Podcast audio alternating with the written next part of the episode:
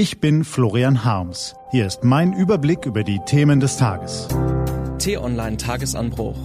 Was heute wichtig ist, Montag, 13. September 2021. Hat Ihnen nach dem Triell gestern Abend auch der Kopf gebrummt?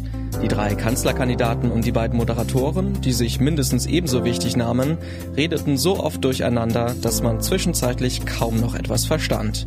Immerhin, es wurde gestritten. Es wurden Unterschiede deutlich. Gelesen von Lars Feyen.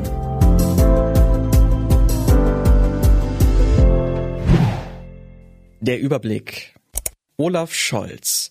Der SPD-Kandidat kam zum ersten Mal aus dem sicheren Kanzlertritt und hob die Stimme. Angesprochen auf die Durchsuchungen in seinem Finanzministerium am Freitag warf er Herrn Laschet wiederholt vor, die Unwahrheit zu sagen, blieb in der Verteidigung aber ebenfalls undeutlich. Auch jungen Wählern garantierte er, dass das Renteneintrittsalter und auch deren Höhe stabil bleiben. Unterm Strich war es nicht Olaf Scholzes stärkster Auftritt.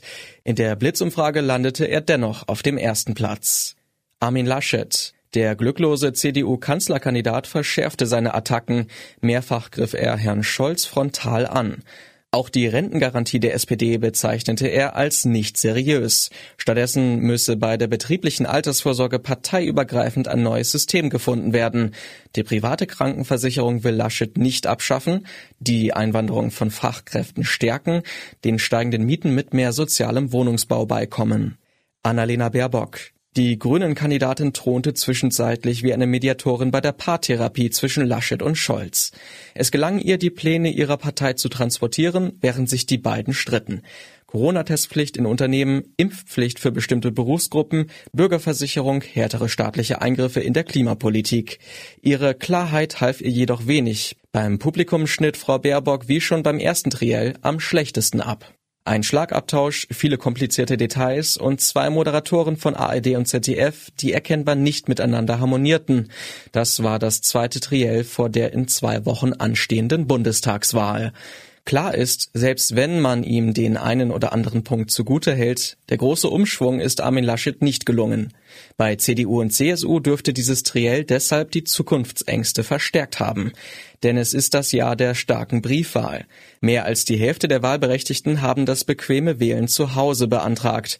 Wie viele bereits abgestimmt haben, ist noch unklar. Sicher ist aber, ein ungewöhnlich großer Teil der Wähler dürfte die Kreuzchen vor dem letzten Triell am kommenden Sonntag setzen. Gut möglich, dass Armin Laschet mit seinem Auftritt also bereits zementiert hat, was Umfragen seit Wochen prognostizieren. Den Sieg von Olaf Scholz und den freien Fall der Union auf einen neuen Tiefststand. Die Verzweiflung an der Parteispitze ist angesichts der Umfragen groß und wird zunehmend zur Gefahr. Denn auf den letzten Metern ist vielen CDU-Funktionären offensichtlich jede Stimme willkommen, auch wenn sie aus dem rechtsextremen Spektrum kommt.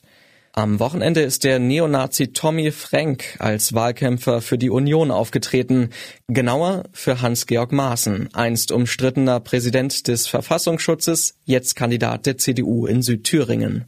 Der in Thüringen bestens vernetzte Tommy Frank spricht auf seiner Website eine Empfehlung dafür aus, Maaßen als echtem Konservativen die Erststimme zu geben und mit der Zweitstimme AfD zu wählen. Die offensive Werbung von rechts außen ist eine Zäsur im ohnehin prekären Fall Maaßen.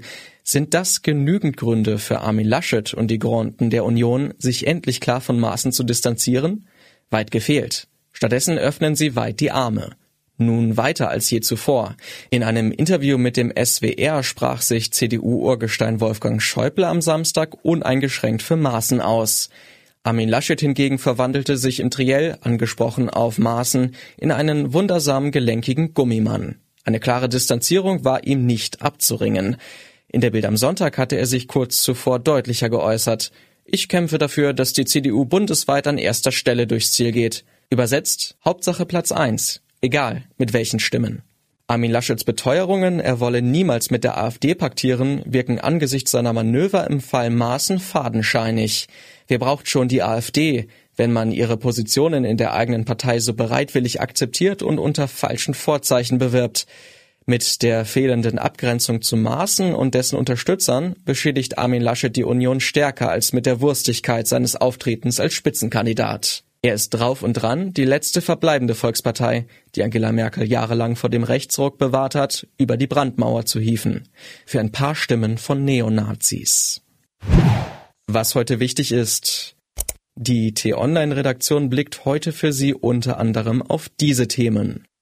Noch eine Chance. Es geht noch einmal um politische Inhalte. Vor genau einer Woche hat die Linkspartei ihr Sofortprogramm für eine Regierungsbeteiligung vorgestellt. Die Union tut es ihr heute nach. Neue Klimaklagen gegen Bundesländer. Gegen Bayern, Nordrhein-Westfalen und Brandenburg geht die Deutsche Umwelthilfe gemeinsam mit jungen Aktivisten bereits juristisch vor. Nun weiten die Klimaschützer ihren Kreuzzug aus und legen gegen fünf weitere Bundesländer Beschwerde beim Bundesverfassungsgericht vor. Richtungsentscheidung in Norwegen. Norwegen wählt heute ein neues Parlament. Seit acht Jahren regiert dort Ministerpräsidentin Erna Solberg. Gern wird sie mit Angela Merkel verglichen. Doch auch in Norwegen droht den konservativen Umfragen zufolge eine Niederlage.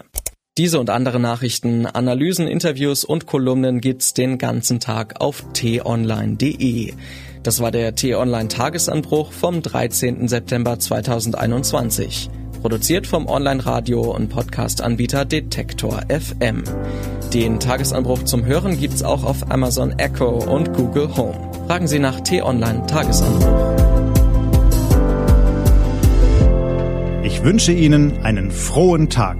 Ihr Florian Harms.